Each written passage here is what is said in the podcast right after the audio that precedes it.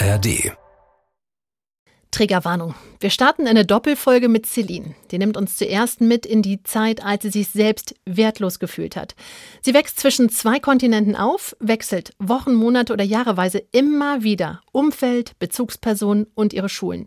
Nirgendwo findet sie richtig Anschluss, nicht mal bei ihrer Familie. Eine emotional instabile Persönlichkeitsstörung plus Mobbing kommen noch obendrauf. Sie wird ungewollt schwanger und als sie sich dafür entscheidet, das Kind zu bekommen, verliert sie es. Erst dadurch wird ihr klar, sie muss in ihrem Leben aufräumen und lernen, sich selber zu lieben. Wenn ihr bei den Themen, die wir jetzt schon genannt haben, selber noch was offen habt, dann lasst die Folge von jemandem vorhören, der euch kennt und der euch das einschätzt, oder hört sie in Gemeinschaft. Fünf Gründe, warum eine Fehlgeburt, stille Geburt oder kleine Geburt kein Tabuthema sein sollten, findet ihr auf unserer Internetseite bei swr3.de. Den Link dazu, aber auch zu den Infos über Borderline und Therapeutensuche gibt's hier bei uns in den Show Notes. Dass die Schwangerschaft in der Fehlgeburt endete. Ich hasse dieses Wort. Ja. Also ich finde das Wort stille Geburt oder kleine Geburt viel sinnvoller. Auch ja, was würdevolleres irgendwie so. Der kam irgendwie rein, ja, wir machen jetzt einen Ultraschall. Naja, ah kein Herzschlag mehr. Nächste Station ist irgendwie Ausschabung. Ich finde es toll, dass du dieses Tabuthema, wie ich sehe, aufmachst, denn das ist eigentlich etwas nicht mal so Unübliches, aber total Schreckliches und Traumatisierendes. Der Gangster, der Junkie und die Hure. Ein Podcast von SWR3. Hallo und herzlich willkommen zu einer neuen Folge Der Gangster, der Junkie und die Hure. Und ich nenne mich jetzt heute mal selbst zuerst. Ich bin die Herrin in der Runde, Domina Nina Workhard und freue mich hier am Tisch zu sitzen mit heute wieder drei tollen Personen. Zum einen sitzt mir gegenüber Maximilian Pollux. Yes, yes, ja. Wer bist du? Ich, äh, äh, Maximilian Pollux, mach YouTube, mach Podcast, True Crime Podcast und war früher selber kriminell, deswegen ja, bin ich sehr froh, dass ich jetzt über das Thema sprechen darf. Du hast die Gangsterrolle bei uns. Ich hab die Gang ich hab, ich hab, ich hab Gangster. Mhm. Ich hab, ich hab Polizei. Und da ist auch schon Roman Lemke. Einen wunderschönen guten Tag. Was machst du denn so?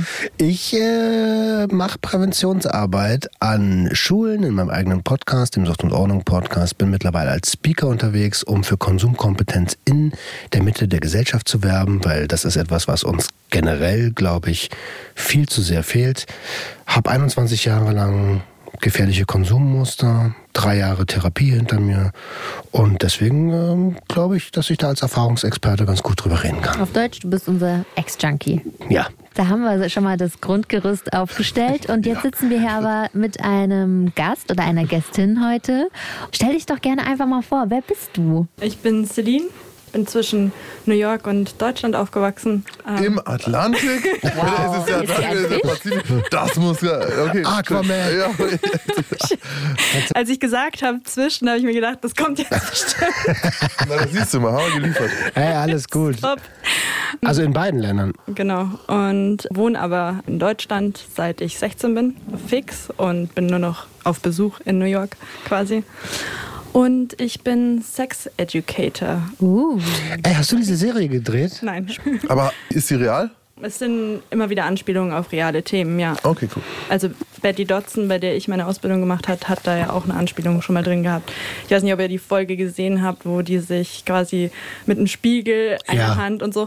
Betty hätte sich im Grab umgedreht, weil man braucht ein gutes Licht, man muss sich zurücklehnen und man muss wirklich hinschauen können und nicht irgendwie einfach mit einer Hand, so wie eine Fratze. Ja, ja, ja, okay. Ah, genau. So, so, so ein verzerrtes Bild würde man kriegen. Damit unsere Zuhörerinnen und Zuhörer mitkommen, es geht darum, glaube ich, den Spiegel unter die Genitalien zu tun. Ja, also sich die Vulva im Spiegel anzuschauen. Genau. Ey, das ist aber, ges- also ich meine, wir haben letztens in einem anderen Podcast äh, darüber gesprochen, so die kleinste Selbsthilfegruppe der Welt, die ich mit noch zwei Jungs habe. Und da hatten wir ein ähnliches Thema. Habt ihr euch eigentlich schon mal euer Arschloch im Spiegel angeguckt? Sehr oft. Safe. Safe. Ja, ich bin der Einzige, der es nicht gemacht hat. Ich gucke mir lieber fremde Arschlöcher an. Ey, das, das, also, ja, nee, äh, ja, du. Die sehen alle unterschiedlich aus. Und also genauso wie alle Vulven und alle Penisse oder alle Genitalien unterschiedlich aussehen. und das ähm, definieren sich ja auch nicht mal alle Menschen mit, ich habe einen Penis oder ich habe eine Vulva. Es ist einfach auch da ein Spektrum, wo es dann auch unterschiedliche Namen für gibt. Sehr wichtiges Thema. Ähm, das ist ja noch lange keine Leiche, ne? dass du sexuelle Aufklärung, kann man das so sagen, betreibst? Aufklärung, aber vor allem einfach auch ähm, Körperarbeit, glaube ich, fällt es eher so drunter, weil ich mich ja tatsächlich, also Bodysex, ich setze mich nackt mit Frauen in den Kreis und wir machen So wie wir jetzt hier gerade sitzen. Klingt alles wir voll sind- das, was ich so mache. Das ist voll, voll das Gegenteil einer Leiche. Ja, nein, meine Leiche toll. ist was anderes. Also meine Leiche, die ist mir vor ja, über zehn Jahren passiert oder habe ich erlebt quasi. Ähm, da war ich Anfang 20 und ungewollt schwanger Okay, wir steigen direkt ein und du Ja. nimmst uns jetzt mit in deine Was hast du gesagt? Wann? mit 21. Ungewollt, ungeplant. Ungeplant, Ähm, ungewollt. Das passiert auch sicherlich viel öfter, als wir glauben. Ich war bei ungewollt eher bei Vergewaltigung. Ach so, oh, Dachte ich auch im ersten Moment. Nein, es ist auch immer noch irgendwie sowas, wo ich mir bis heute denke, so, was war da eigentlich in meinem Kopf los? So, also gar Ohne- nichts wahrscheinlich. Ohne Kondom Sex zu haben, um den Eisprung rum. Ja, was? Wie konnte das passieren? Ja, Das aber Spiel gut, mit das war Feuer. damals mit meinem damaligen Freund, der war älter als ich und ja, der war öfter auf Dienstreisen und wir hatten sowieso ein unterschiedliches Libido. Also ich war eigentlich eher immer diejenige, die viel Sex haben wollte und viel Nähe haben wollte und er war eigentlich immer eher so derjenige, so wochenlang mit seiner Arbeit irgendwo in der Weltgeschichte unterwegs und wenig Nähe. Und wenn er dann eben einfach mal wieder da war und zurückgekommen ist, es war auch irgendwie so ein emotionaler Moment einfach. Und äh, ja, keine Ahnung, es ist irgendwie, also man sagt ja immer, Männer schalten so das Hirn aus. Und ich weiß, es ist auch überhaupt gar keine Entschuldigung oder Rechtfertigung eigentlich, weil man sollte immer irgendwie verhüten, nicht nur wegen Schwangerschaften, sondern auch wegen sexuell übertragbaren Krankheiten. Aber ja, da war das Hirn aus. Tatsächlich werden wir, ich glaube, Frauen sogar noch mehr als Jungs, also Mädchen noch mehr als Jungs, zumindest zu meiner Jugend da, dazu erzogen, ohne Kondom miteinander Sex zu haben durch die Pille. Das ist so, ey, damit ist es geklärt, sagst du Also so. Den- genau. Und um mich rum, damals war das noch kein Thema. Ich glaube, ich habe in meiner Jugend keine einzige Freundin gehabt, kein einziges Mädchen gekannt, die nicht die Pille genommen hat. Ja, auch bei mir in meinem Kreis genauso. Die haben spätestens mit 13 hieß es da, das nimmst du jetzt und dann ist alles gut. Also Geschlechtskrankheiten war dann auch Kein Thema. Ja. Genau. Das wird dir als ähm, junges Mädchen sogar als Mittel gegen Pickel verkauft, Ja, und ja, als. Akne-Medikament quasi. Und äh, das hat dann den positiven Nebeneffekt, dass du nicht schwanger werden kannst. So ungefähr. aber ist es denn so? Also bei Hilft. mir hat es nichts Aber gebracht, es aber, hilft. bei vielen hilft's. Klar, es ändert ja deine komplette, wenn die Hormone der Grund für die schlechte Haut sind oder für was Ja, auch okay. immer. Du weißt nicht genau, was rauskommt, aber definitiv veränderst du den kompletten Hormonhaushalt mal. Und äh, da kann alles passieren. So. Deswegen ist es ja so interessant, dass das so gemacht wurde. Und gleichzeitig, ganz kurz, das sage ich nur einmal und dann nicht mehr in der Folge, äh, machen wir ein Riesenthema daraus, äh, Testosteron Männern zu geben oder Ja, Jungs zu geben. ja. Also ich kann, wenn ich jetzt auch selbst, wenn ich äh, Fitnesssportler bin und so, ich kann nicht einfach sagen, ich möchte Testosteron zuschieben, aber wir geben jedem 13-jährigen Mädchen Östrogen, so viel sie Ja, haben will. ja, ja. Da ist eine krasse Verschiebung, da ist was, was überhaupt nicht in Ordnung ist. Ein Mittelding in beiden wäre wahrscheinlich vernünftiger. Jetzt bist du schwanger Grundsatzdiskussion. geworden. Perfekt, danke Ja. Nina. Ja, genau. Ja, es ist, ihr seht schon, ich drücke mich so ein bisschen rum, weil das wirklich, ähm, ich meine, ich lache jetzt. Ich konnte das immer so relaten, wenn du gesagt hast, Maximilian, so, ich lache, wenn mich eigentlich was bedrückt, weil ich das auch mache. Weil das natürlich irgendwie für mich dann so eine bescheuerte Situation letzten Endes war. Ich habe nämlich relativ schnell gemerkt, dass ich schwanger bin. Ich habe ein ziemlich gutes Körpergefühl so und ich habe sofort eigentlich gemerkt, so, wow, irgendwie fühlt sich das anders an. Kannst du es mal beschreiben? Also auch gerade für eine junge Frau mit Anfang 20 ist es ja nicht selbstverständlich, so ein gutes Gefühl zu haben. Und wie hast du das wie empfunden? Also ich habe tatsächlich ja nie die Pille genommen oder nie irgendein hormonelles Verhütungsmittel über einen längeren Zeitraum. Ich habe einmal drei Monate lang so einen Nuva-Ring genommen. Den habe ich aber überhaupt nicht vertragen. Was ist ein ist Nova-Ring? Auch, auch ein Hormon. oder? Nuva-Ring ist ein Ring, den führst du in die Vagina ein und der gibt dann Hormone direkt über die Schleimhaut an die Vagina eben ab. Und Also eine Konsumform eigentlich. genau. Und ich habe aber ähm, total viele Blutungen gekriegt dadurch Mhm. und hatte auch extreme Stimmungs... Also war eigentlich depressiv und Libido-Verlust und Mhm. war einfach echt scheiße. Das kommt ja tatsächlich dann wieder ne, durchs Hormon, aber auch nochmal Genau. für einen Roman. Das ist so ein Ring, Alter. Ja. Der ist einfach die ganze Zeit, also ich mache jetzt einfach meinen Daumen an meinen Zeigefinger, also das ist ein Riesenring. So ein Okay-Zeichen. Gib ihn okay, genau. Und so ein äh, beim Tauchen, Aber wenn du, größer. Wie wie, wie Cockring, beim, doch. Kommt drauf an, welche, welchen Cockringgröße. Cockring. Also wenn das deine Cockringgröße ist, äh, innen drin, neun- der ist schon massiv. Ähm, aber also so wie das okay beim Tauchen, dann ist der einfach da drin. Und der darf auch nicht länger raus als drei Stunden. Genau. Ist, Ach. Der muss da immer drin sein. Das ist krass. Ja gut, weil das, sonst kann er das Östrogen nicht abgeben. so. Okay, ich verstehe. Und ähm, gilt aber, wenn ich mich nicht irre, als stabil sicher. Ja, ja. Also das ist somit das sicherste, um nicht schwanger zu werden. Ja. Ich finde es sowieso total crazy. Meine Frau hat mir irgendwann mal erzählt, du musst dir jeden Tag dieses Ding reinballern. Und wenn sie die Pille länger als einen Tag nicht nimmt, dann ist der Verhütungsschutz nicht gegeben. Sogar wenn du Durchfall hast oder dich übergeben musst. Das ist crazy, ne? Ja, und schön natürlich praktisch wieder für uns, Für uns äh, zu sagen, dass wir damit nichts groß zu tun haben. Ja, da können wir als Gesellschaft auf jeden Fall noch dran arbeiten. Gerade als Männer noch weiter dran arbeiten. Aber ich Ähm, wollte wissen, wie sich angefühlt hat. Gen genau, Entschuldigung. ja. Eigentlich ziemlich Kontrollverlust. Bricht da so die ganze Welt eigentlich zusammen, so nach dem Motto, ach du Scheiße, was ist jetzt los? Ja, Ich genau. stelle es mir so mega irgendwie invasiv vor. Kann es mir gar nicht So, vorstellen. ey, aber wenn ich mir jetzt vorstelle, da wächst jetzt was in mir, was ich nicht kontrolliere. Also, das- Ja, es ist so Oh, das Kontrollverlust, so, oh fuck. Alien! Und Ja, genau. ich war halt auch mega Ja. müde. Jenny sagt sogar bei Alien. Also wenn man jetzt der Wissenschaft glaubt, könnte man das dann noch gar nicht spüren. Aber ich schwöre es euch, das hat sich eng angefühlt. Also alle, ich konnte keine engen Klamotten anziehen. Ich konnte irgendwie alles, was irgendwie auf den Bauch gedrückt hat, war mega unangenehm. Und so diese Morgenübelkeit hatte ich gar nicht, aber mega müde einfach. So ähnlich tatsächlich fühle ich mich auch, auch wenn ich meine Tage habe, muss Ja. ich sagen. Aber es war irgendwie verstärkt. Also es war einfach das mal zehn, so ungefähr. Okay. Mhm. Ja. Ja, danke für die Einschätzung. Und jetzt hast du diese Gewissheit? Ja. Wie geht's denn weiter? Naja, mein damaliger Partner war neun Jahre älter als ich und der wollte eigentlich immer Familie und Kinder und so. Und für mich war das in dem Moment aber eher so, oh krass, eigentlich irgendwie war ich dabei, so mein Leben zu sortieren und erstmal irgendwie so auf die Füße zu kommen. Und Hast du es ihm gesagt? Ja, ja, ja, klar. Es gibt ja viele, die machen das nicht. Die gehen dann komplett Ja. heimlich so. Ja, nein, nein, das, ich bin einfach auch in Beziehungen ein ehrlicher Mensch. Ich kann, also ich könnte nicht mit jemandem zusammenleben und dem das nicht sagen. Mhm. Cool, das äh, ehrt dich. Ja. Und irgendwie war das dann halt auch so, weil ich Emotionen von anderen Menschen auch sehr genau also wahrnehmen kann, war das so, dass so seine Freude dann irgendwie so eine Chance so war, so okay, vielleicht wäre das doch was, weil ich sag mal, mit Anfang 20 ist man halt auch noch, ja, recht leicht zu manipulieren hört sich so scheiße an, aber mir fällt Ne, aber du hast keine Lebenserfahrung. Ja. Sagen wir es doch mal Ja. so, du hast keine Lebenserfahrung. Was meinst du, warum die besten Angestellten junge Angestellte sind? ja. Be begeisterungsfähig, Ja, aber vielleicht auch so ein bisschen, ne? Du, Form, du nimmst es an. Du, ah ja, und man hat natürlich nicht die Referenzgröße. Wenn jetzt einer ein schönes Gefühl hat, dann vergisst man, vielleicht denkt man sich so, ja, vielleicht irre ich mich, vielleicht Ja. hat der andere ja doch recht irgendwie mit dem, was er gerade sagt. Naja, und es, es war halt irgendwie auch für mich irgendwie so eine Art, okay, ich weiß eh nicht so richtig, was ich mit meinem Leben machen will. Also ich war eh irgendwie lost eigentlich. Also ich wollte zwar mein Abi nachmachen, aber quasi mit 19 bin ich aus der Schule raus und bin dann ein Jahr später wieder nochmal, hab's nochmal probiert in einer anderen Schule. Aber es war irgendwie generell eh auch schwierig. Ist für viele ja, glaube ich, auch ein Lebensinhalt einfach was, was einem Sicherheit gibt. Ja. Ah, jetzt hast du gerade Abi gesagt, Ja. ähm, hast, wolltest du nachmachen. Jetzt sind wir an einer spannenden Stelle gerade, aber vielleicht springen wir doch noch ein bisschen zurück und machen die Auflösung, wie es da weitergeht, ein bisschen später noch Okay. und fragen noch mal, wie war es in der Schule? Weil wenn du jetzt sagst, Abi nicht gemacht, Ja, ich bin ja in New York und dann in Deutschland in die Schule gegangen, also in beiden Schulsystemen. Und wir sind einfach generell sehr viel gereist, als ich Kind war und an sehr vielen unterschiedlichen Orten außerhalb von New York und Deutschland eben gewesen. Meine Eltern waren einfach beruflich viel unterwegs und wollten mich dann ja auch, also wenn es ging, irgendwie auch dabei haben. Und gleichzeitig, wenn sie mich aber nicht dabei haben konnten, haben sie dann versucht, halt mich bei Verwandten oder Freunden unterzubringen. Also ich habe es mal gezählt, so in der Zeit zwischen meinem siebten und 14. Lebensjahr war ich in sieben verschiedenen Familien. boah, Und wir sind halt auch noch umgezogen in Deutschland. Also wir haben in Deutschland erst im Rheinland gewohnt, in der Nähe von Bonn tatsächlich da. Schöne Gegend. Ja, schöne Gegend.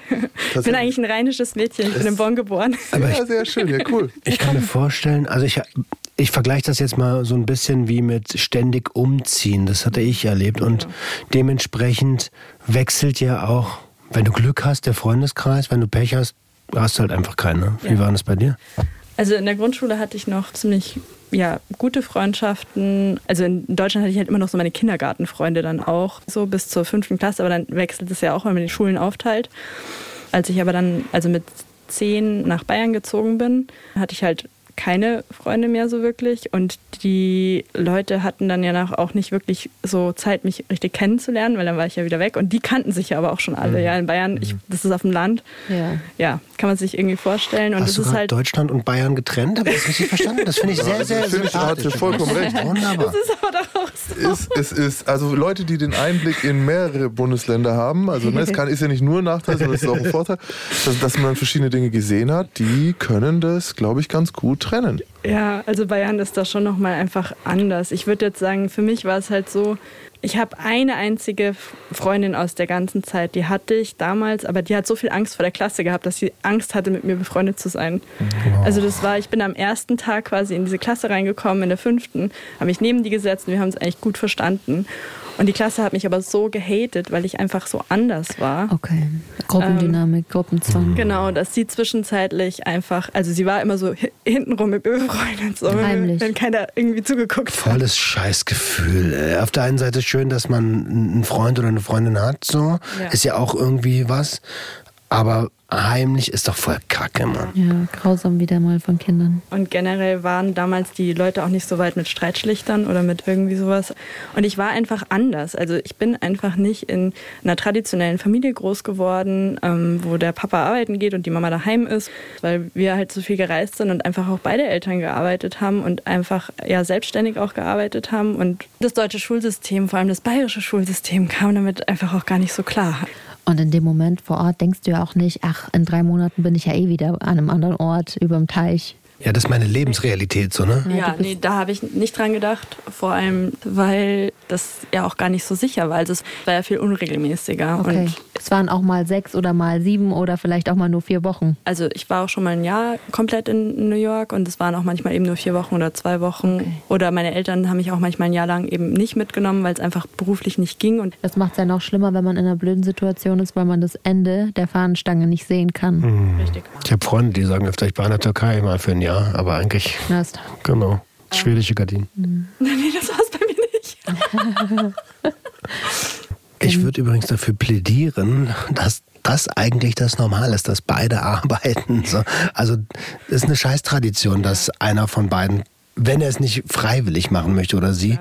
ihr Leben hinten anstellt. Also gerade der Lebensstil ist ja auch von, ist ja nicht nur jetzt in der Klassendynamik oder bei anderen Kindern oder im Privat, sondern sogar die Behörden also sei es irgendwelche Schulämter mhm. oder so, werten das als nicht normal mhm. und machen da Probleme und machen es den Leuten schwierig und dadurch bist du, wie du es schon gesagt hast, du nicht nur du fühlst anders, du bist anders. Und ja. das wird dir auch gesagt, das ja. wird dir gespiegelt, gesellschaftlich und äh, strukturell. So. Mhm. Voll. Also es war auch immer schon so bei uns zu Hause zum Beispiel, meine Eltern sind total belesen. Ich habe immer auch Zugang zu Literatur und so gehabt. Ich habe mit 13 Goethe gelesen, mhm. mit Begeisterung und so andere Sachen hatte ich halt, sage ich mal in Anführungszeichen, Schwächen. Ja? Also zum Beispiel Rechtschreibung war für mich immer schwierig und auch Mathe und Physik und diese ganzen Sachen.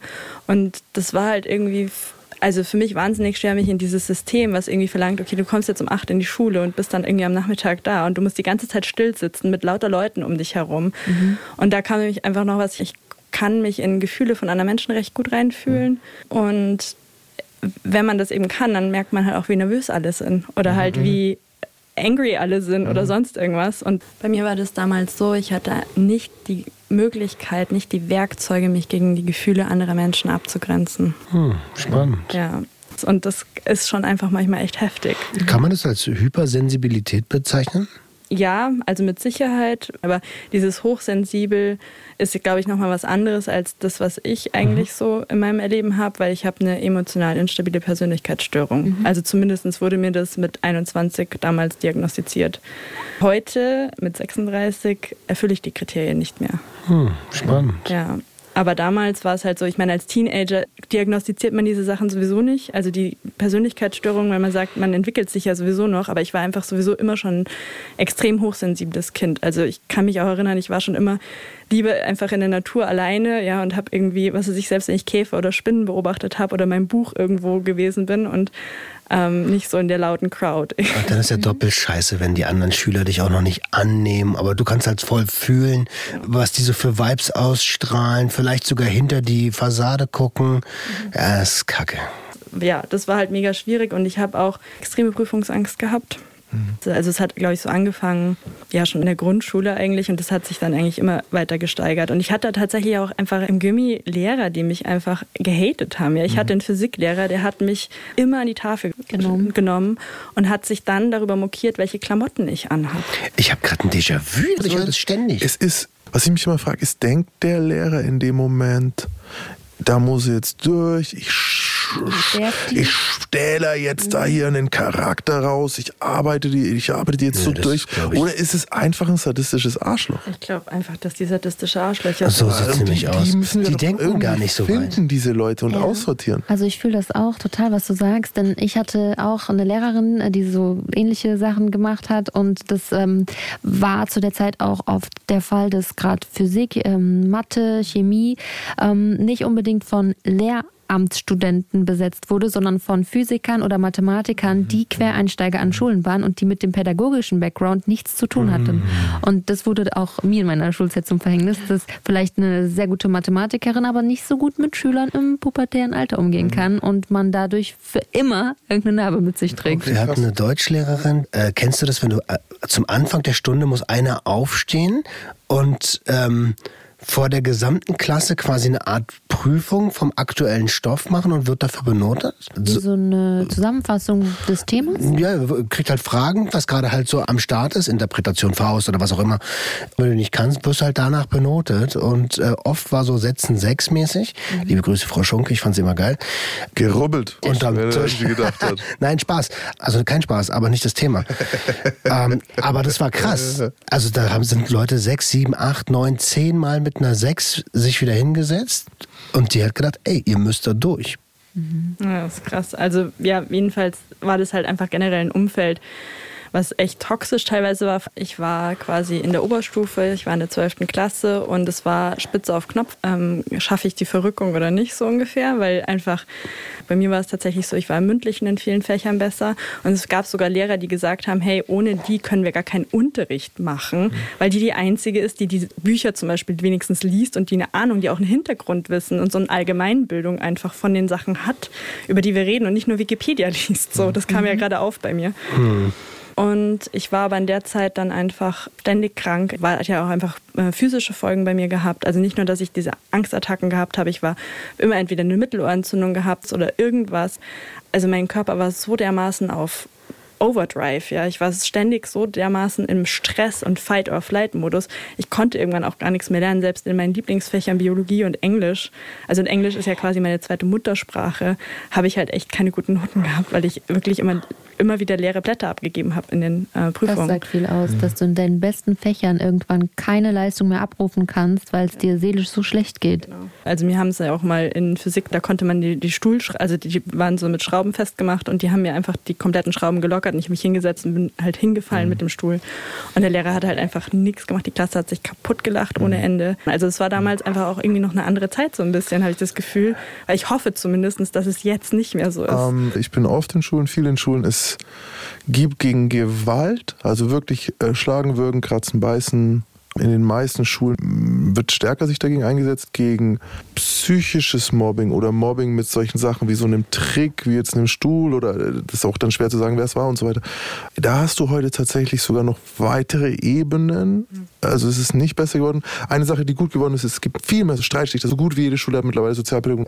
Ähm, da wird schon viel mehr gemacht. Es gibt auch Externe, die dazukommen, aber wir haben diese zusätzliche Ebene, dass wenn du Pech hast, einer ein Handyvideo macht, von dem wie du hinfällst. Und und dann haben die das für immer. Und dann läuft es und dann kriegst du dieses Video auch nicht mehr eingefangen.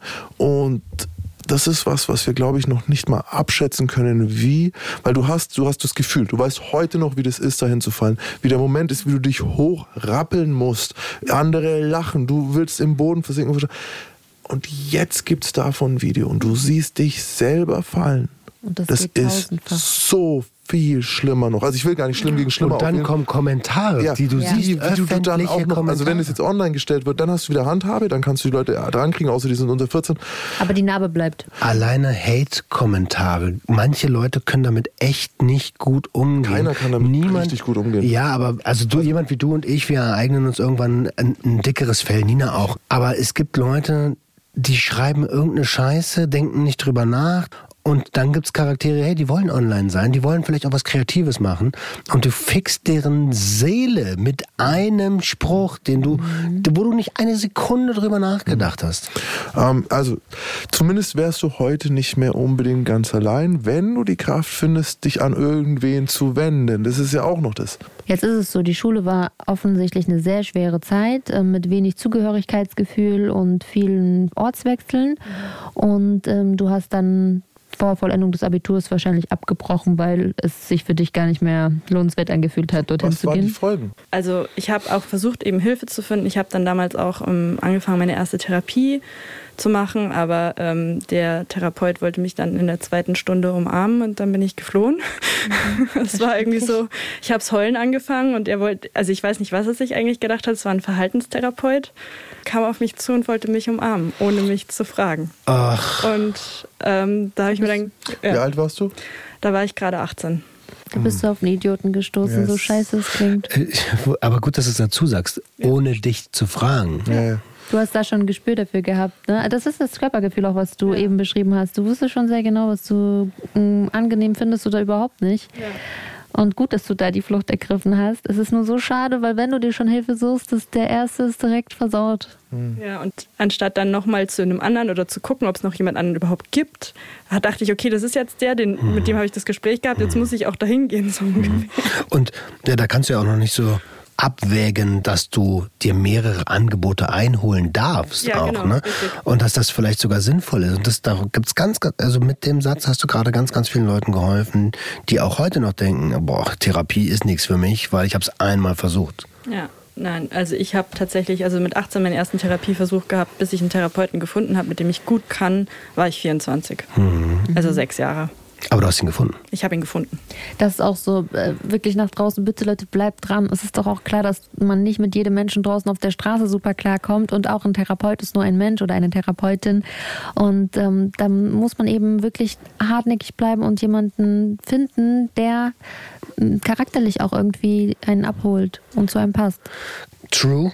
Ey, und was ich euch auch nur wärmstens ans Herz legen kann, ist, wenn ihr eine Diagnose bekommt, dann holt euch gerne noch eine Zweit-, eine Drittmeinung ein. Manchmal sehen auch Ärzte, auch Therapeuten einfach nicht alles. Auch Psychologen sind nur Menschen.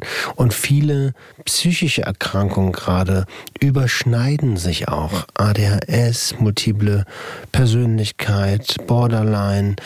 Deswegen ist es total wichtig, sich mehrere Meinungen einzuholen, egal bei welchen Krankheiten, nicht nur bei psychischen Erkrankungen, sondern auch bei körperlichen Geschichten. Ähm, die Leute sind halt auch wirklich oft überarbeitet. Ja. Jetzt hast du instabile Persönlichkeitsstörung gesagt. Also das, im Volksmund wird das Borderline genannt, ne? Ja, genau. Also das ist mit mir, bei mir zu meinem, also zu meinem tiefsten Zeitpunkt quasi oder meinem lowsten Zeitpunkt diagnostiziert worden. Ähm, aber ja, das ist Borderline und das ist eigentlich auch was. Also meine Leiche könnte man sagen, ist, dass ich eine emotional instabile Persönlichkeitsstörung äh, eigentlich habe, weil man wird es ja nie wirklich los, auch mhm. wenn man keine Symptome mehr so hat. Mhm. Und dass ich eben, also dass die Schwangerschaft, über die wir vorhin geredet haben, in der Fehlgeburt endete, was so das normale oh. Wort ist, was man verwendet. Ich hasse dieses, oh, ich kann es gar nicht sagen. Ich hasse dieses Wort. Ja. Weil, was ist da der Fehler bitte? Äh, krass, ja. ich habe da noch, äh, ich bin auch ein Mann und ich bin auch ein mhm. Idiot, das kommt noch dazu. Aber äh, ich habe da noch nie drüber nachgedacht. Ja. Jetzt, wo du es sagst, fällt es mir wie Schuppen von den Augen. Gerade wo wir immer bei Wording sind. So. Oh mein Gott, ich kann verstehen, dass du das hast. Ja. Hast du einen anderen Begriff dafür, der dir hm, nicht so schwer fällt? Ja, also ich habe dann, also ich finde das Wort stille Geburt oder kleine Geburt ähm, viel sinnvoller. Also weil es halt einfach dem auch, sage ich mal, ein, es ist ja was Würdevolleres irgendwie so. Und es ist ja, sage ich mal, was, was halt emotionaler zu mir passt. Aber ich glaube, was auch viele andere Frauen oder viele andere Menschen, denen das passiert, viel besser annehmen können, weil es halt, also eine Fehlgeburt einfach, da ist, wo ist da der Fehler? Also vor allem, weil da gibt es keinen Fehler, niemand hat was falsch gemacht. Ist es nicht sogar manchmal eine Schutzfunktion des Körpers, zu sagen, hey, du bist nicht so weit, das geht nicht. Ich schütze dich vor dem, was danach kommt, weil das ist ja anstrengend. Die, also muss man ja auch ganz klar sagen, alle meine Bekannten, die Kinder in die Welt setzen, die sind danach erstmal sechs Jahre weg. Also es ist so, dass ähm, ne, also der Körper an sich, ich glaube, ich habe jetzt nicht die genaue Zahl, aber ich glaube, es ist sogar relativ häufig, dass es zu kleinen Geburten kommt. Es ist auch oft so, dass Frauen, also dass Menschen das gar nicht merken, ähm, weil das halt so früh oft schon passiert. Ähm, bei mir war das äh, Ende der neunten Woche, also schon ziemlich weit vorangeschritten eigentlich so.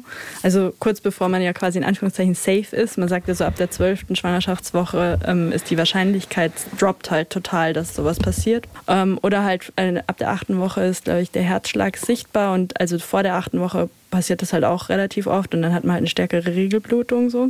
Das, was jetzt kommt, ist echt auch Triggerwarnung. Mein Gefühl wird auch immer, immer schlechter. Ähm, Es ist- jetzt, Also eigentlich sind wir da stehen geblieben, dass du 21 Jahre alt bist und ungeplant schwanger wurdest und dein Partner zu der Zeit sich auf Kinder eingestellt hat in seinem Lebensplan. Also er war, ähm, wie du es eben sagtest, glaube ich, gar nicht abgeneigt. Und du hast noch so ein bisschen mit dir gehadert, ob das jetzt deine Erfüllung ist oder ob du nicht doch nochmal die Schulbank drückst. Ja, also ich war zu dem Zeit ja schon wieder in der Schule. Also ich hatte, mein, also ich war auch wieder in der 12. Klasse, also ich habe die dann wieder angefangen gehabt. Und ähm, für mich war das in dem Moment ja so, dass ich gesagt habe, okay, äh, ich kann dem meine Bedenken eigentlich gar nicht mitteilen. Weil für mich ja so war Abtreibung oder behalte ich das Kind, war ja für mich eigentlich nicht wirklich geklärt, so innerlich, sondern ich war da mit mir am Hadern. Und nach außen hin habe ich überhaupt niemanden gehabt, mit dem ich das hätte teilen können. Weil wem sagst du das? Au- Außer dem Lebenspartner, von dem du weißt, scheiße, der freut sich. Richtig, und ich war zu der Zeit finanziell, emotional und ja, abhängig einfach. Aber würdest du eure Beziehung als stabil und gut beschreiben oder ähm, kannst du die Beziehung vielleicht in so zwei, drei Sätzen ein bisschen zusammenfassen? Also mein damaliger Partner war, abgesehen davon, dass er mit seiner Arbeit verheiratet war, wirklich ein total lieber Mensch. Also der war wirklich jemand, der hat sich um mich gekümmert, der wollte auch, dass es mir gut geht. Der hat, sage ich mal, aus seinem, ja, weil jeder bringt ja auch sein eigenes Päckchen so mit, ja, nach seinem besten Wissen und Gewissen und Handeln irgendwie versucht, so das Beste auch für unsere Beziehung zu machen und so. Der hat aber auch eine relativ äh, tragische Geschichte einfach gehabt und ja, wir sind auch immer noch jetzt befreundet, wir sind auch immer noch gut befreundet. Also es ist wirklich ein total lieber Mensch, aber damals war es halt für mich auch unmöglich, dem das zu sagen. Also irgendwie eher so ihn zu enttäuschen, Ihm was zu sagen? dass ich es nicht dass, haben will. dass du nicht sicher so. bist. Ja, genau, dass, dass du ich- unsicher ja. bist. Die Unsicherheit, okay. Und dann halt auch so, ihr müsst euch das vorstellen, ich meine, ich wusste, dass ich in der fruchtbaren Zeit war, als wir Sex hatten. Und ich habe nichts gesagt. Und es hätte, Aber äh, verheiratet mit einer Frau, die die Pille nicht nimmt, seit, ah, wir sind mittlerweile fast, wir sind im neunten Jahr. Und nie verhütet, sondern auch Temperatur. Und, und sie macht die ganze Arbeit, indem sie kontrolliert. Das ist nicht ihre Arbeit allein so. In den Momenten, nämlich in denen, und das weiß ich jetzt nicht, kann mag bei jeder Frau anders sein, aber ich habe die Erfahrung gemacht, dass in den Momenten, in denen ihr sehr fruchtbar seid, es für euch auch härter ist, Nein zu sagen zu äh, plakativ Sperma? Ja. Keine Ahnung. Ja, ja, danke, dass voll. du es mir Nein, übernimmst. danke, heute kein Sperma. Äh, nein, weil das, Das ist stimmt wirklich, schon. Ist- hab, ja. Da merke ich einen Unterschied. Natürlich bin ich Ja. jetzt auch lange verheiratet. Man merkt einen Unterschied, dass euch der Körper so. Kannst du es vielleicht sagen, sonst Ja, ich will ich- nicht mich in Teufels Küche. Nee, es ist halt, also ich meine, damals habe ich das noch viel weniger gemerkt. Also es war viel unterbewusster, aber ich merke das heute noch, dass wenn ich um meinen Eisprung rum bin, dass ich halt einfach viel offener bin. Also es ist einfach eher so, dass man sich viel mehr einfach auf diese Lust einlassen kann und eben in diesem Genuss drin ist. Und da braucht man schon, du hast schon recht, man braucht auch dann irgendwie so einen Partner, der sagt so, hey, wir haben eigentlich eine andere Vereinbarung, lass mal kurz so. Und das Oder- kam von ihm halt nicht, Er wusste nicht. vielleicht auch noch nicht, so ist auch noch jung, Ja. 21 jetzt, ich bin 40. So. Das Ding ist, ich merke das mittlerweile an der Art, wie die mich anschaut. Also am, am schlimmsten Punkt sagt sie, du mit deinem dummen Gesicht. Dann weiß ich, okay, jetzt ist eigentlich ein guter Zeitpunkt für Sex, du kannst auf gar keinen Fall schwanger werden, da will sie aber nicht. Und dann gibt's Oh, Schatz, wie war dein Tag? Du siehst, also wirklich, Schatz, du hast Du riechst gut. Du. Und dann auch so festhalten, dann höre ich sie so, die, die, die nüstern. Und ich so, oh oh. Das wollte ich gerade sagen. Diese Annahme, dass die Frau alleine Verantwortung hat, äh, da müssen wir mal bitte von wegkommen. So. Beide haben exakt die gleiche Verantwortung. Voll, klar. Aber für mich war halt dann so trotzdem jetzt okay, ich bin schwanger, ich weiß nicht, ob ich überhaupt jemals in meinem Leben Kinder haben will, vielleicht irgendwann. Und dann war es halt aber auch der gleichen Seite so, äh, lost, ja, und dann, okay, ich meine, wir haben in Bayern gewohnt und er hat einen guten Job gehabt, ja, wenn wir jetzt geheiratet hätten, dann hätte ich Mama sein können. Also das wäre irgendwie auch so eine Lebensaufgabe gewesen. Und so. hättest du Nein gesagt, wärst du vielleicht verbrannt worden. Also ihr seid, ihr seid in Bayern. Nein, Spaß beiseite. Ähm, aber du hast vorhin was ganz, ganz Wichtiges gesagt, nämlich in der Schule die fehlende Anerkennung. Jetzt bist du mit einem Lebenspartner zusammen und kam da vielleicht auch einfach die Angst hoch, für dich selbst einzustehen? Ja, beziehungsweise ich hatte für mich selber noch gar keinen Selbstwert.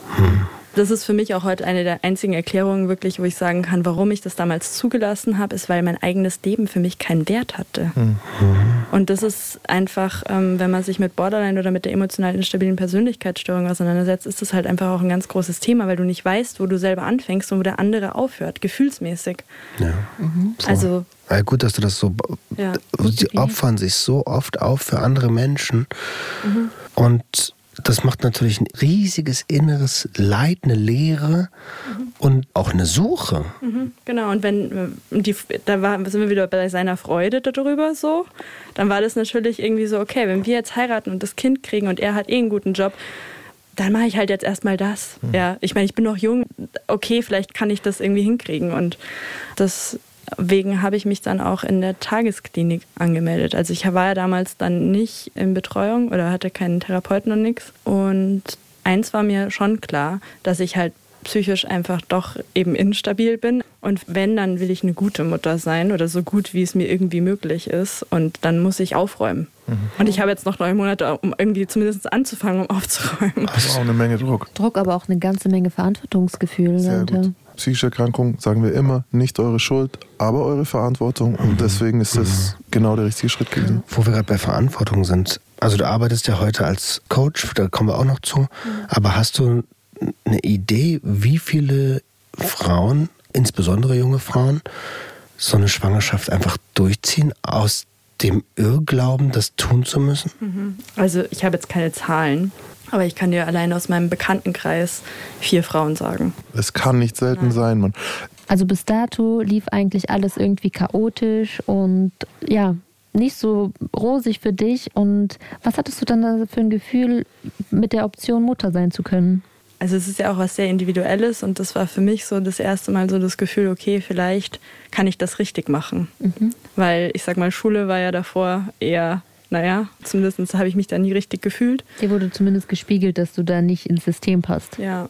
Und das war halt was, wo ich sage, naja, das kann ich eben vielleicht machen. Und daher auch einfach auch der Wunsch, okay, ich will in eine Klinik gehen, ich will irgendwie mich selber in den Griff kriegen und halt mit mir selber besser umgehen können, weil ich habe mich selbst verletzt. Also und zwar schon seit ich ungefähr 14 bin, hat es angefangen.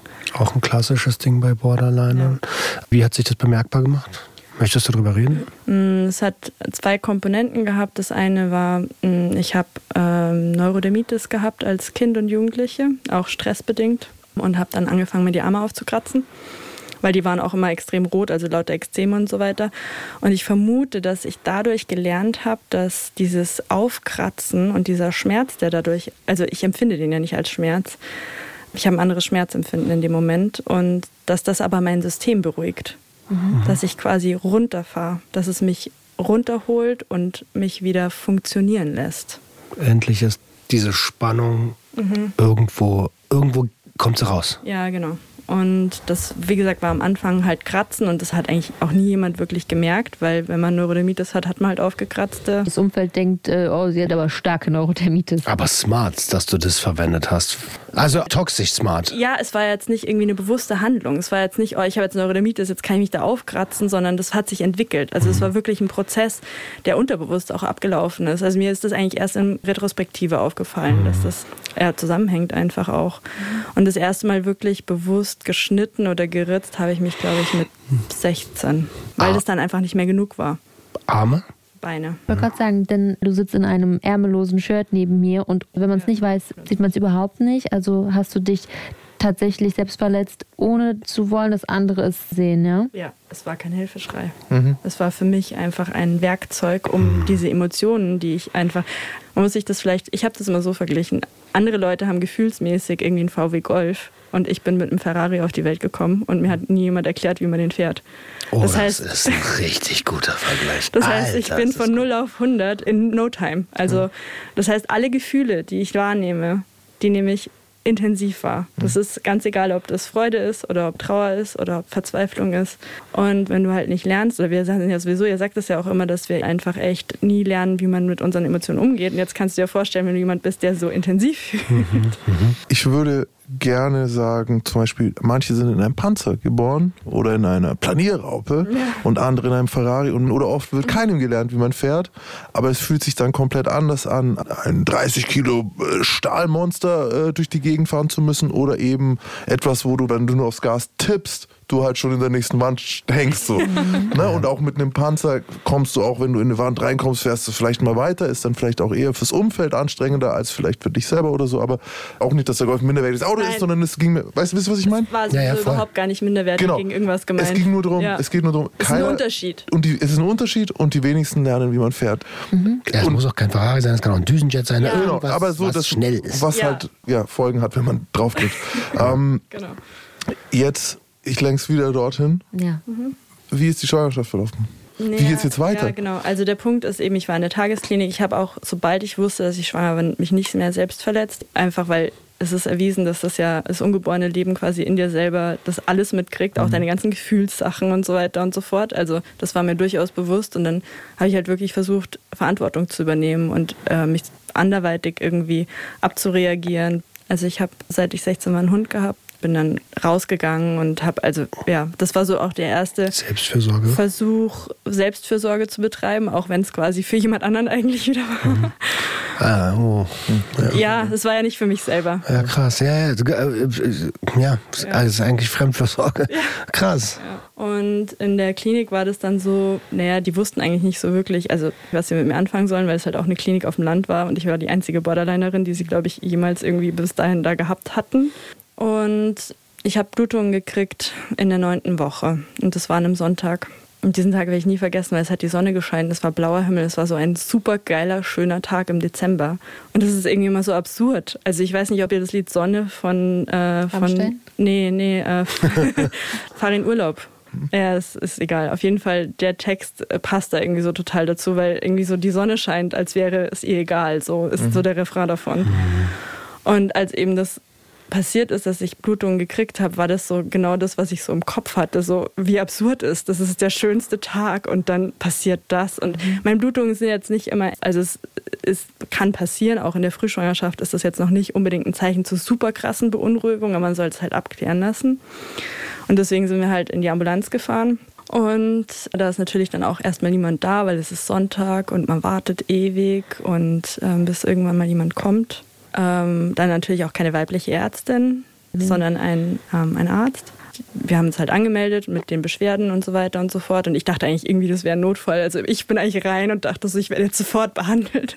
Ich es dann- auch von meinem inneren Auge eigentlich, muss ich sagen. und dann sitzt du da zwei Stunden und weißt eigentlich nicht, was ist. So.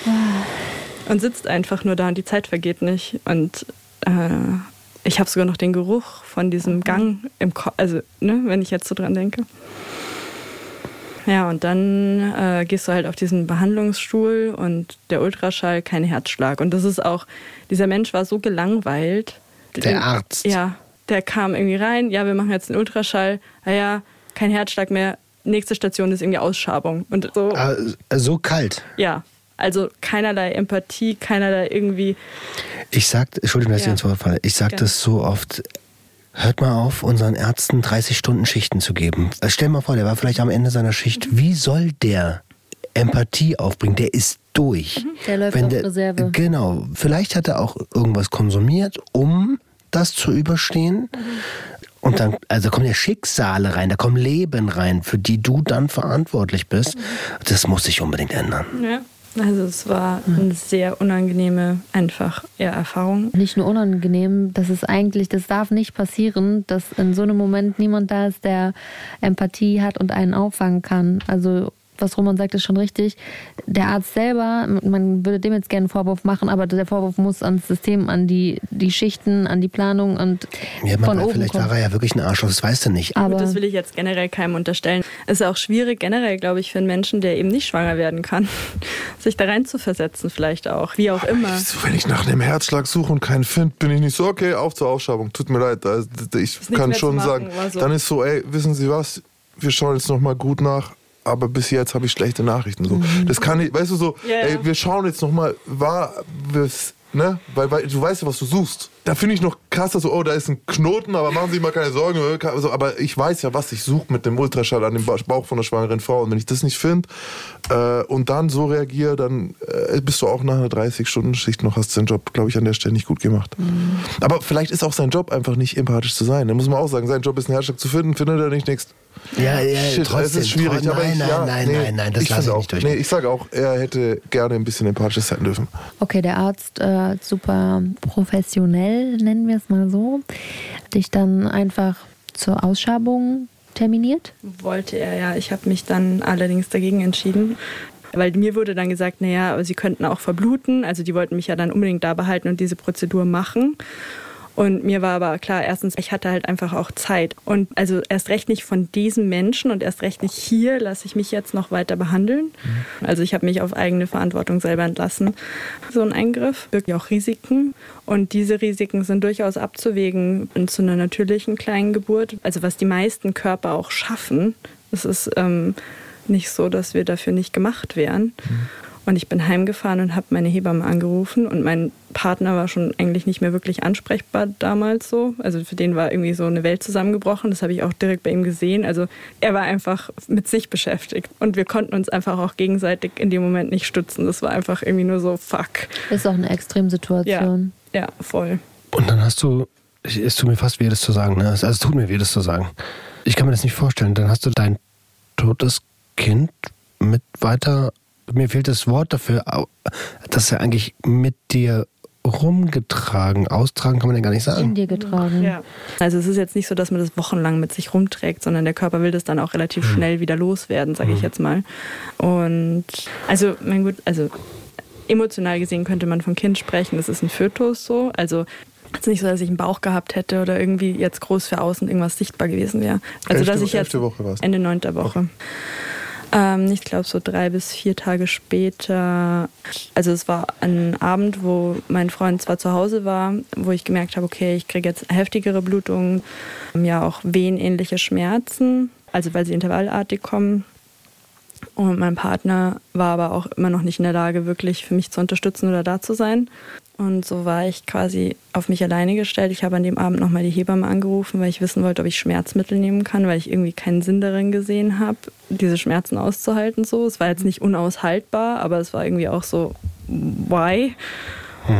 Und das Einzige, was mich echt eigentlich verankert hat oder wer wer für mich da war, war mein Hund. Mit dem habe ich dann die Nacht zwischen Couch, Toilette, äh, Badewanne verbracht. Und Das hast du alleine gemacht? ja, Kann man sich so nicht vorstellen, nee. wie schrecklich das ist.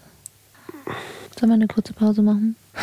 das ist eigentlich, also ich merke, dass es euch betrifft, aber das ist gerade hochgekommen, weil ich mir gedacht habe, fuck, jemand anders hätte seine Mutter anrufen können. Ja, was andere Leute hätten auch zum Mond fliegen können. Das brauchst du also. Nee, bitte. aber das ist mir jetzt gerade so hochgekommen. So, ich habe, also weil du gesagt hast, ob ich alleine war, und dann ich so, ja, nicht mal meine Mom war aber warst du da gar nicht? Du hast doch gesagt, dein Hund war bei dir. Ja, mein Hund war bei mir, ja. Ja, ja, voll. Nee, passt, aber Ja, aber ich verstehe, was du meinst. so, So oh. Impuls halt. ja. Genau. Ja. Man kommt so ein bisschen zurück in die Rolle, wie man selber, ähm, man sich kindlich sieht und eigentlich jemanden braucht, der einen beschützt und anleitet. Ja, aber das ist irgendwie, glaube ich, auch echt das Toxische an unserer Gesellschaft. Eben, ich hätte nicht mal meine Mutter an dem Abend anrufen können. Vielleicht hattest du ja den besten Begleiter bei dir. Also jemand Menschliches, der dann auch noch redet, vielleicht, der macht die Situation manchmal noch deutlich schlimmer, als sie eh schon ist. Ich glaube, eine erfahrene Frau, die solche Dinge hinter sich hat und schon erlebt hätte, jetzt, wie man sich so einem Stamm vorstellt oder so, wäre wahrscheinlich das Beste gewesen. Aber weißt du, was ich gerade, ich hatte so eine Vision, dass du warst nicht die erste Frau, du warst, das ist sehr viele Frauen, die mit ihren Hunden, ich garantiere dir, dass das fast schon ein universeller Moment war, der sich wiederholt hat, seit wir Mhm. existieren. Ist auch so, immer wenn alles um dich zusammenbricht, der, der noch da ist, ist dann bei Hundebesitzern tatsächlich der Hund oder ne, bei Haustierbesitzern. Ne? Das ist eine krasse Bindung. Ich finde es toll, dass du dieses Tabuthema, wie ich sehe, aufmachst, denn ähm, eingangs hast du es auch schon mal kurz erwähnt, dass es eigentlich etwas nicht mal so Unübliches, aber total Schreckliches und Traumatisierendes ist. Und die meisten sprechen nur einfach nicht darüber. Und deswegen haben wir auch keine Ansprechpartner im Alltag, weil wir immer denken, ich bin allein damit, ich bin da allein. Aber keiner ist allein. Und das ist toll, dass du das Thema aufmachst, weil das auch Ja. andere Frauen vielleicht ähm, ermutigt, sich zu öffnen, über ihre Erfahrungen zu sprechen. Voll. Also das ist mein Anliegen auch damit. In dem Moment war es einfach doppelt schlimm und ich weiß auch, dass es viele junge Frauen trifft, weil ich ja jetzt auch mit Frauen arbeite. Ihr müsst euch vorstellen, ich wollte ja wahrscheinlich vielleicht das Kind doch auch nicht. Und der Gedanke war eigentlich sofort da, habe ich das nicht ausgelöst. Als sogenannte selbsterfüllende Ja. Prophezeiung. Klar, Genau. Kommt sofort. Und ich habe schon eben auch mit vielen Frauen, die ich mittlerweile coache, darüber geredet. Und diesen Gedanken haben extrem viele Frauen, weil auch gerade das Thema Abtreibung ja so wahnsinnig stigmatisiert ist. Leider. Ja, und dann wird eben, wenn dann eine kleine Geburt passiert, wird dann aber trotzdem diese Schuld empfunden und die Scham auch. Also so dieses, und das war das, was ich in dem Moment einfach auch echt hart geprüft Vielen lieben Dank an die Kirche an der Stelle. Ich glaube aber, ähm, es ist viel seltener, dass eine Frau zu 1000 Prozent sagt, ich will jetzt Mutter werden, als diese Zweifel. Also ähm, über die Zweifel wird nur auch wieder nicht gesprochen. Und dann äh, lädt man sich irgendeine Schuld auf, die da überhaupt nicht eine Daseinsberechtigung hat. Aber jede meiner Freundinnen, inklusive mir selber, äh, hätte keine klare Meinung dazu, wenn sie jetzt schwanger wäre. Das wäre immer mit Zweifeln einhergehend. Ja, ja, das kann ich total so unterschreiben. Und was ich halt auch so krass fand in dem Moment war diese Hilflosigkeit irgendwo, die ich in dem Moment hatte, aber gleichzeitig war es irgendwo auch so eine wahnsinnige Erleichterung. Und dann aber für diese Erleichterung auch wieder so eine, Sch also es Ja. war so ein rauf und runter, Mhm, ja, eine. Scham und Ding und aber gleichzeitig eben diese Erleichterung. Und das andere, was ich während der Nacht halt auch gemerkt habe, ich meine, ihr müsst euch vorstellen, es geht über Stunden und du verlierst eine relativ große Menge an Blut. Ich habe im Hintergrund auch noch so das Ding gehabt, so okay, sie könnten daran verbluten, so dieser Satz von Klar, dem du hast Arzt. Angst. Äh, auch nochmal Männer, ne? Du blutest aus deinem Körper, was so weit weg ist von uns. So, wenn ich irgendwo rausblute, weißt du, das ist ja so, also. helfe mir. Das war's. Ja. Ich, oh. Ja, das ist wirklich ist äh, für Frauen viel natürlicher als für Männer, aus dem Körper zu bluten. Und es ist nie schön. ich will dir allen Raum geben, der, den du brauchst. Ne? Und also ich frage dich jetzt einfach, jetzt bist du in diesem Konstrukt Hund, ja, und der Partner war ja selbst einfach am struggeln. Er wusste, also du weißt ja auch als Lebenspartner dann nicht, der auch mit das erste Mal in der Situation ist, wie gehe ich jetzt damit um? Und sein Mechanismus, sein Weg war halt einfach zu sagen, du hast gesagt, er war mit seiner Arbeit verliebt. Was liegt denn da am nächsten, als zu sagen, okay, ich arbeite mich da raus? du selbst gerade richtig im Fight. Wie ist das? Also der nächste Tag kommt ja. Bevor ich zum nächsten Tag gehe, vielleicht noch ein Gedanke, der mir nämlich damals auch gekommen ist und der rückblickend eigentlich auch so der erste Gedanke war, der mich wieder verankert hat in meinem Leben später. Ich habe gemerkt, egal was ich in meinem Leben mache, ich habe nur mich selbst. Also klar hat man Beziehungen zu anderen Menschen, aber wenn es spitz auf Knopf kommt, wenn wirklich alles, dann habe ich mich und die Beziehung zu mir selber. Und die war ja auch die Jahre vorher nicht sehr wertschätzend oder wertvoll mir gegenüber, war ich ja eigentlich nicht wirklich. Heißt es, dass in der Nacht doch etwas geboren wurde, Ja. was Wertvolles? Ja, die Liebe zu mir selbst nämlich. Und das habe ich aber tatsächlich erst viel später begriffen. Also das war in dem Moment jetzt nicht so wirklich klar, aber der Gedanke, weiß ich noch heute, der kam mir so, ja, im Leben bist du echt auf dich selbst gestellt. Okay, also du hast in dieser Nacht gelernt, dass du nur dich hast, sagst du. Wie ging es jetzt für dich weiter? Ich habe das nennt man Dottersack quasi. Äh, ich habe das aufgehoben. Also die Plazenta wird ja geboren, also es, diese Strukturen sind ja schon irgendwie da und ich musste irgendwas Greifbares, wollte ich behalten und es zu beerdigen. Das war so mein Gedanke. Also habe ich das in eine Schachtel getan und habe irgendwie Steine und so weiter dazu getan. Und mein damaliger Lebenspartner ist am nächsten Morgen aufgewacht und wollte aber damit überhaupt nichts zu tun haben. Für den war das erledigt. So. Und er hat eigentlich so zu mir gesagt, so ja, das ist jetzt passiert und wir schaffen das und wir können ja jederzeit nochmal irgendwie Kinder kriegen oder schwanger werden oder wie auch immer. Da würde ich schon gerne rein, weil ja. für eine Frau schätze ich jetzt, ist es so, du bist noch mitten in dem emotionalen Prozess. Du kannst jetzt die Tür nicht zumachen. Für dich ist es nicht, okay, dann nächster Versuch. Das ist noch so offen, diese Wunde, die blutet immer noch, vielleicht sogar im wahrsten Sinne. Aber bei ihm beginnt Verdrängung. Also das, genau. das ist sein Weg, sein Mechanismus. irgendwie damit klarzukommen. Richtig, voll. Roman hast total recht. Also wir haben später ja auch nochmal darüber gesprochen. Wie gesagt, wir sind ja auch befreundet. Das ist genau das, was passiert ist. Für mich war irgendwie so ganz klar so, literally, ich blute noch so. Also es, du blutest danach auch nochmal ungefähr fünf, sechs Tage weiter. Und ja, für mich war gar nichts in Ordnung. Hast du denn dann deine Schachtel alleine beerdigt? Nein, er ist schon mitgekommen, aber ja. Was sagen die Frauen im Umkreis, die von der Schwangerschaft schon wussten oder so, denen man es ja dann doch vielleicht sagt? Naja, die haben mir dann Statistiken rausgesucht. Ich mhm. weiß jetzt gar nicht, ich glaube, was jede dritte Schwangerschaft endet in einer kleinen stillen Geburt. Auch selbst der behandelnde Arzt, der mich nochmal nachuntersucht hat, hat gesagt, ja, ja, Sie sind ja noch jung, seien Sie mal froh, dass Sie jetzt noch nicht schwanger sind. Äh, Sie können jetzt erstmal noch eine Ausbildung machen, so ungefähr. Und das war eigentlich auch so ein bisschen was, ich habe damals keine beste Freundin gehabt, hm. die mich da irgendwie unter die Arme genommen hätte oder so. Wie gesagt, ich hatte meinen Hund. Hm. Und der Rest hat es eigentlich nicht wirklich verstanden. Also, ja, sei doch froh. Das war das eigentlich das, was super, ich gekriegt habe. Super ambivalent, ne? Weil auf der, also ich, ich erinnere mich, du hast gesagt, du wolltest ja eigentlich nicht. Dann ist es dazu gekommen, dass es nicht so ist. Und man sieht, man, man hört den Leidensdruck total.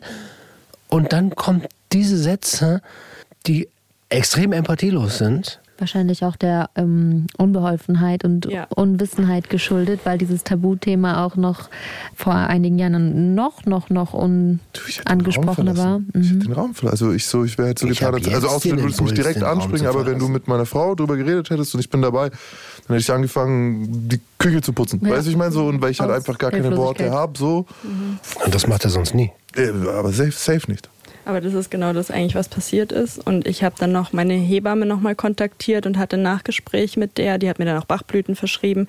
Hm. Aber was für mich eigentlich, glaube ich, so der entscheidende Punkt war, mir ist der komplette Boden unter den Füßen weggegriffen. Weil ich hatte ja die Entscheidung getroffen, okay, ich kriege jetzt dieses Kind, ich gehe in Therapie, ich versuche mit meinem ja. Leben irgendwie klarzukommen. Ja. Und jetzt, für mich war das immer noch so, okay, nicht mal Mutter kann ich werden. Also nicht mal, mhm. also ich habe das Abi nicht geschafft, ich habe in der Schule versagt, ich komme irgendwie mit diesem ganzen Leben, was mir damals einfach wirklich zu viel war. Ich weiß auch nicht, ich muss das einfach nochmal wiederholen. Ich weiß nicht, ob man sich das vorstellen kann, wie das ist, wenn man ständig alles fühlt und ich habe einfach keine Mechanismen. Ich hatte damals keine Werkzeuge, wie ich das abblocken hätte können. Darf ich dich fragen, was hättest du dir gewünscht? Was hättest du gebraucht? Was stellvertretend für die Frauen, die äh, kleine Geburten haben, anstatt dieser, naja, du bist ja noch jung, wa? Also ich glaube, ich kann nur für mich sprechen und das ist super individuell. Ich glaube, für manche ist es vielleicht tatsächlich sogar gut zu sagen, weil ich gehe jetzt in die Arbeit und ich mache jetzt irgendwie mein Ding und ich stürze mich da jetzt rein.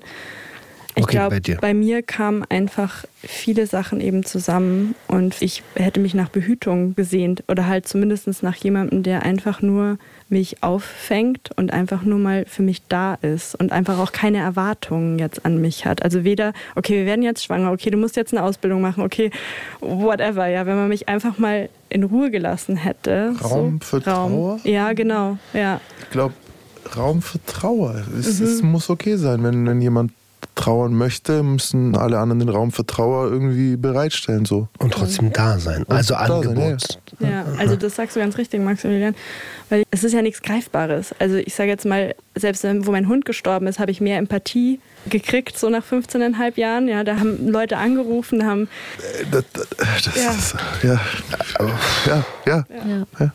Also dieser schreckliche Moment ähm, hat dir gezeigt, dass du nur dich selbst hast und in diesem Moment wurde eigentlich dein Selbstwertgefühl und deine Selbstliebe geboren und äh, damit schließen wir eigentlich diese eine Leiche ab und können die beerdigen. Also wir können abschließen, was wir wollen, aber kannst du das? Also ich habe mein Kind ja beerdigt. Ich habe mir auch eigentlich immer vorgestellt, dass es ein Mädchen wird und der Name war Emma. Das habe ich tatsächlich auch noch mit niemandem geteilt. Also das erzähle ich heute auch zum ersten Mal, weil wie du bist neun Wochen schwanger und jetzt hast du auch einen Namen so ungefähr. Den Satz wollte ich nicht hören. Das ist der Wahnsinn. Und ja, ich habe für mich in meinem Leben beschlossen, ich möchte keine eigenen leiblichen Kinder haben. Ich möchte einfach keine Mutter sein in dem Sinne. Und deswegen ist die Leiche quasi begraben und die Leiche an sich war ja für mich einfach auch zu sagen, ich gucke dahin, dass ich quasi Sex gehabt habe, nicht verhütet habe und das eigentlich bewusst damals ja nicht gemacht habe und dass mir das auf gar keinen Fall nochmal passiert. Weil wenn ich jetzt zurückgucke auch, dann kann ich das nicht mehr nachvollziehen. Mhm. Also klar kann ich jetzt auch noch sagen, boah, ich bin im Eisprung, ich will unbedingt Sex haben, aber nie, nie, nie, nie, nie würde mir das so nochmal passieren. Und das ist eigentlich, glaube ich, das, wo ich eigentlich hier auch hinkomme und sage, ich bin eine junge Frau gewesen, ich habe quasi das gemacht. Das ist immer noch jung. ja, aber mit Anfang 20 halt. So. Und ja, das ist für mich einfach jetzt in ganz weiter Ferne. Das würde ich so nicht mehr machen.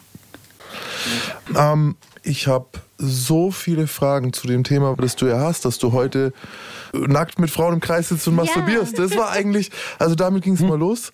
Ähm, Roman ist auch wieder da. Ähm, aber ich finde es irgendwie blöd, wenn wir das jetzt direkt dran schieben. Ja. Darf ich jetzt mal jetzt überhaupt das Ende reden? Oder so? Ich glaube, Frauen können relaten damit. Ich Voll. denke, Männer Vielleicht auch Männer, nein, lernen. vielleicht auch Männer, die schon ja. mal Partner in so einer Situation waren. Voll, ja, also natürlich habe äh, hab ich hier gerade was gelernt und ich bin wirklich ein Trottel. Wir haben sehr viel gerade gelernt, auch als Männer. Und ich glaube aber für Frauen vielleicht, dass sie sich. Oder auch Männer, die in der Situation waren. Schreibt uns. An gj.swr3.de. Und äh, ja, verbreitet bitte auch unsere Folgen, damit einfach Tabuthemen wie diese irgendwann keine mehr sind. Und wir werden vielleicht stille Geburt einfach als Begriff übernehmen. Auch da, wie ihr es empfindet, ob, ob ihr ähnliche Konnotationen zu dem Wort Fehlgeburt habt.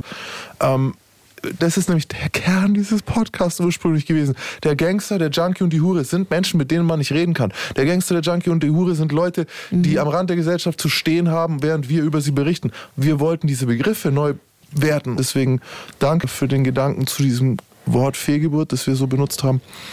Celine, danke. Und nächste Woche, liebe Leute, wird hier aber sowas von im Kreis masturbiert. Aber hallo, ähm, ich zieh mich jetzt gleich schon mal auf. Kannst du sowas jetzt nicht sagen? Ich bin fix und fertig mit dir heute eh schon.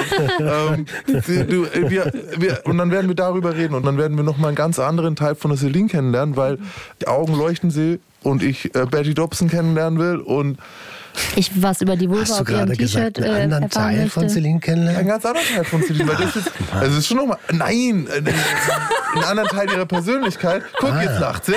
Und äh, das will ich nämlich kennenlernen und da können wir uns drauf freuen. Und da, liebe Männers, können wir bestimmt auch sehr viel lernen. Absolut, gerade die Männers. Die Männers. Da freue ich mich drauf. Wisst ihr, und ich finde es gerade total schön, dass wir mit einem Lachen aus der Episode rausgehen können, dass du lachen kannst. Ey, und wenn du magst, dich mal über den Tisch gedrückt, nur wenn du magst. Danke Jawohl. sehr gerne. Und ein Hoch an alle Frauen. Wenn ihr da nicht durchgeht, dann gäbe es uns alle gar nicht. Und ähm, ja. Ja, guter, guter Schlusssatz. Mhm. Damit sind wir raus. Tschüsschen. Ciao. Der Gangster, der Junkie und die Hure. Ein Podcast von SWR3. In der nächsten Folge lernen wir eine ganz neue Celine kennen. Eine Frau, die vor Energie nur so strahlt, denn nach ihrem Verlust räumt sie ihr Leben radikal auf. Sie lernt Methoden, damit sie Ruhe in sich und auch außerhalb ihres Körpers findet und sie wird Body Sex Coach. Warum das perfekt zu ihr passt und was das überhaupt ist, das gibt's kommendes Mal. Und hier noch ein kleiner Nachtrag zur Folge mit Rob. Ihr hattet noch ein paar Infos zur Elektrokrampftherapie oder Elektroschocks oder Elektrokonvulsionstherapie. Hier haben wir eure Infos kurz zusammengefasst. Roman hat von der dunklen Geschichte der Psychiatrie gesprochen. Es ging unter anderem um Lobotomie. Absolut grauenvoll und inhuman, keine Frage.